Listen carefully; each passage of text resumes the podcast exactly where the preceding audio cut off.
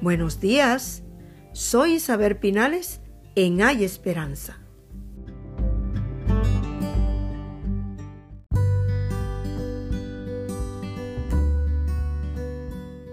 Un requisito es una circunstancia o condición necesaria para algo.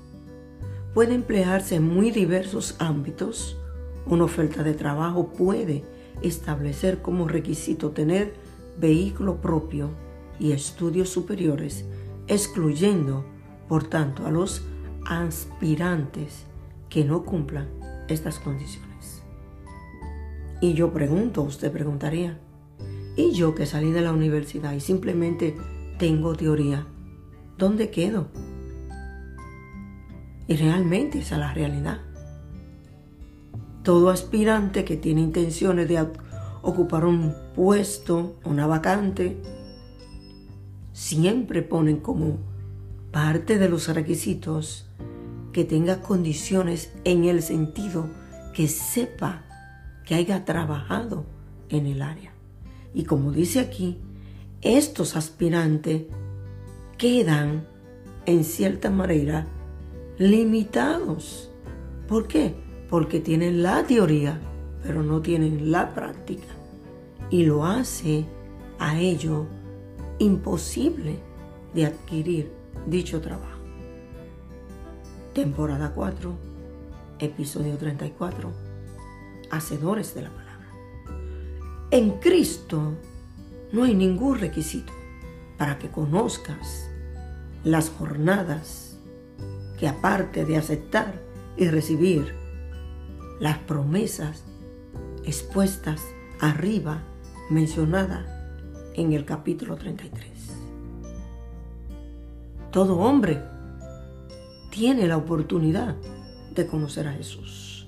Jesús vino a darnos vida al ofrecerse Él mismo como un sacrificio para que nuestros pecados no nos priven de conocer a Dios. Porque Cristo murió en la cruz por ti y por mí y Él no tenía que morir. Él pagó el precio que tú y yo debimos pagar para que tú no tengas que ir a la cruz. Y es por eso que aquí el encabezado te obliga, te limita a que te capacites, te obliga a que te prepares, pero también te obliga a que tú tengas conocimiento en las áreas en donde se te está buscando. Si no las tienes, no eres calificado. Mientras que Cristo pagó el precio para que tú califiques para ser salvo. Una vez que hayas recibido esta verdad, podemos comenzar la jornada de conocer a Dios de una manera personal. Uno de los ingredientes clave en esta jornada es entender que la Biblia es la palabra de Dios y es su revelación de Él mismo y de sus promesas y de su voluntad. Sí, porque hay voluntad en la palabra de Dios. Sí, porque hay propósito en la palabra de Dios. Sí, porque hay llamados en la palabra de Dios. Sí, porque hay trabajo en la obra de Dios. Pero para tú venir a Cristo, para tú conocer a Cristo, tú no tienes que preparar ningún background. Tú no tienes que traer ningunos conocimientos. Pablo, ¿quién era? Un hombre erudito pero ¿quién era Pedro? Un hombre sin letra. Y ambos están en las posiciones de ser esos obreros de Dios que fueron hombres que Dios usó con gran poder. La Biblia es, el, es esencialmente una carta de amor escrita de Dios amoroso para nosotros, quien nos creó para conocerlo, para que le conozcamos íntimamente. ¿Qué mejor manera de saber acerca de nuestro Creador que sumergirnos en su palabra revelada a nosotros por encima, por esa misma razón? Y es importante continuar este proceso a través de toda jornada.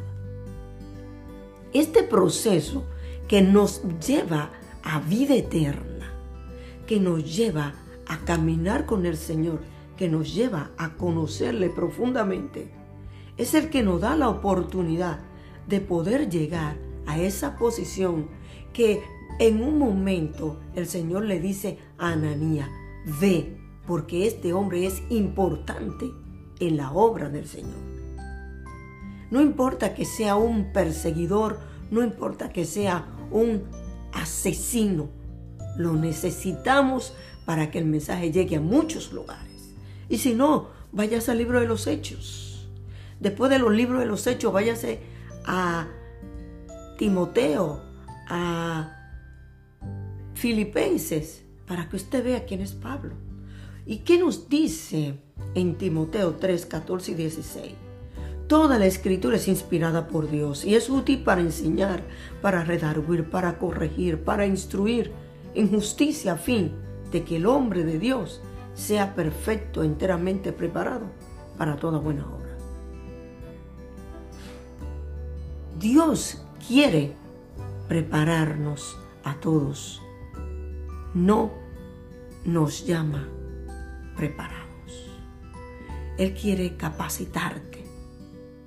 Él quiere prepararte para que cuando salgas a trabajar, a donde quiera que te ponga, te puedas enteramente ocupar de aquello de lo cual Dios te está dando para hacer. Hoy tú decides.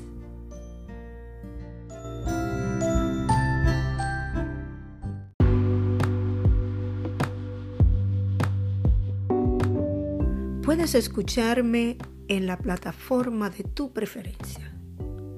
Apple Music, YouTube y Spotify. Que tengas un lindo día.